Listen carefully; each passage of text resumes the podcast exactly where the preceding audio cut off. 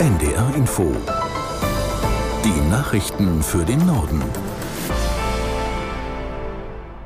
Um 17 Uhr mit Felix Sprung. Im Gazastreifen sind in den vergangenen Tagen offenbar Zehntausende Menschen von Norden Richtung Süden geflüchtet. Das meldet das israelische Militär, das zuvor erneut zwei Fluchtkorridore angeboten hatte, in denen nicht gekämpft werde. Aus der NDR Nachrichtenredaktion Jan Busche. Die Armee spricht von mindestens 150.000 Bewohnern, die in den vergangenen drei Tagen Richtung Süden des Gazastreifens geflüchtet seien. Hintergrund ist die Bodenoffensive des israelischen Militärs im Norden des Küstenstreifens. Vor allem in Gaza-Stadt liefern sich Soldaten heftige Kämpfe mit der islamistischen Hamas. Die Lage der Zivilbevölkerung wird aber im gesamten Gazastreifen immer schwieriger. Es fehlt an Lebensmitteln, Medikamenten und Treibstoff. Die Situation war heute auch Thema bei einem Gipfeltreffen arabischer und islamischer Staaten in Riyadh in Saudi-Arabien. Palästinenser Präsident Abbas forderte dort internationalen Schutz für die palästinensische Bevölkerung. Die Gewerkschaft Verdi hat für die kommende Woche Warnstreiks im öffentlichen Dienst von Niedersachsen und Bremen angekündigt. Die stellvertretende Verdi-Landesbezirksleiterin Reich teilte mit, es mangle massiv an Wertschätzung für die Arbeit der Landesbeschäftigten. Das zeigten die zwei Tarifverhandlungsrunden ohne Angebot der Arbeitgeber. Der Warnstreik beginnt demnach am Montag in Braunschweig und Oldenburg, am Dienstag folgt unter anderem Lüneburg. Auch in Hamburg gibt es in der kommenden Woche Arbeitsniederlegungen im öffentlichen Dienst. Nach der Geiselnahme vom vergangenen Wochenende in Hamburg hat Bundesverkehrsminister Wissing Flughafenbetreiber aufgefordert, ihre Sicherheitskonzepte zu überprüfen. Gleichzeitig will der FDP-Politiker die Strafen erhöhen. Aus der NDR Nachrichtenredaktion Rainer Glitz.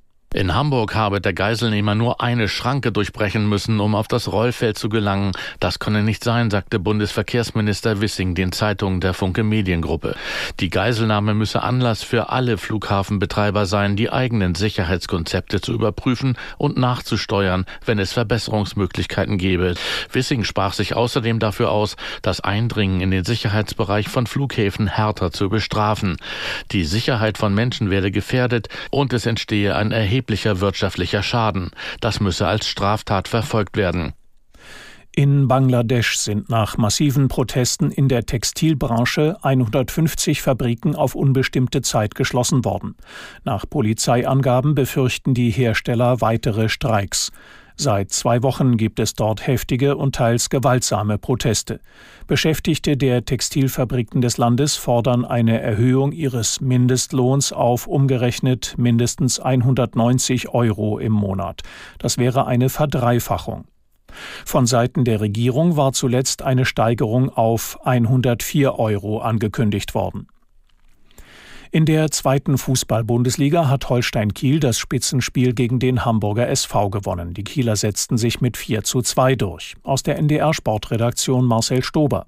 Emotionale Spiele in der zweiten Liga. Kiel schlägt Hamburg 4 zu 2. Die Schleswig-Holsteiner lagen schon 2 zu 0 in Führung. Der HSV konnte ausgleichen, doch Holstein schlug wieder zurück. Jetzt trennt nur noch ein Punkt den neuen Tabellendritten Kiel vom zweitplatzierten HSV.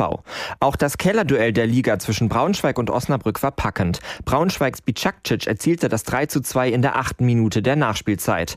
Erst nach minutenlangem Hoffen und Bangen wurde es nach Videoüberprüfung auch gegeben. Mit neuem Trainer klettert Braunschweig damit auf den vorletzten ersten Tabellenrang. Außerdem gewann Nürnberg mit 3 zu 1 in Paderborn. Das waren die Nachrichten.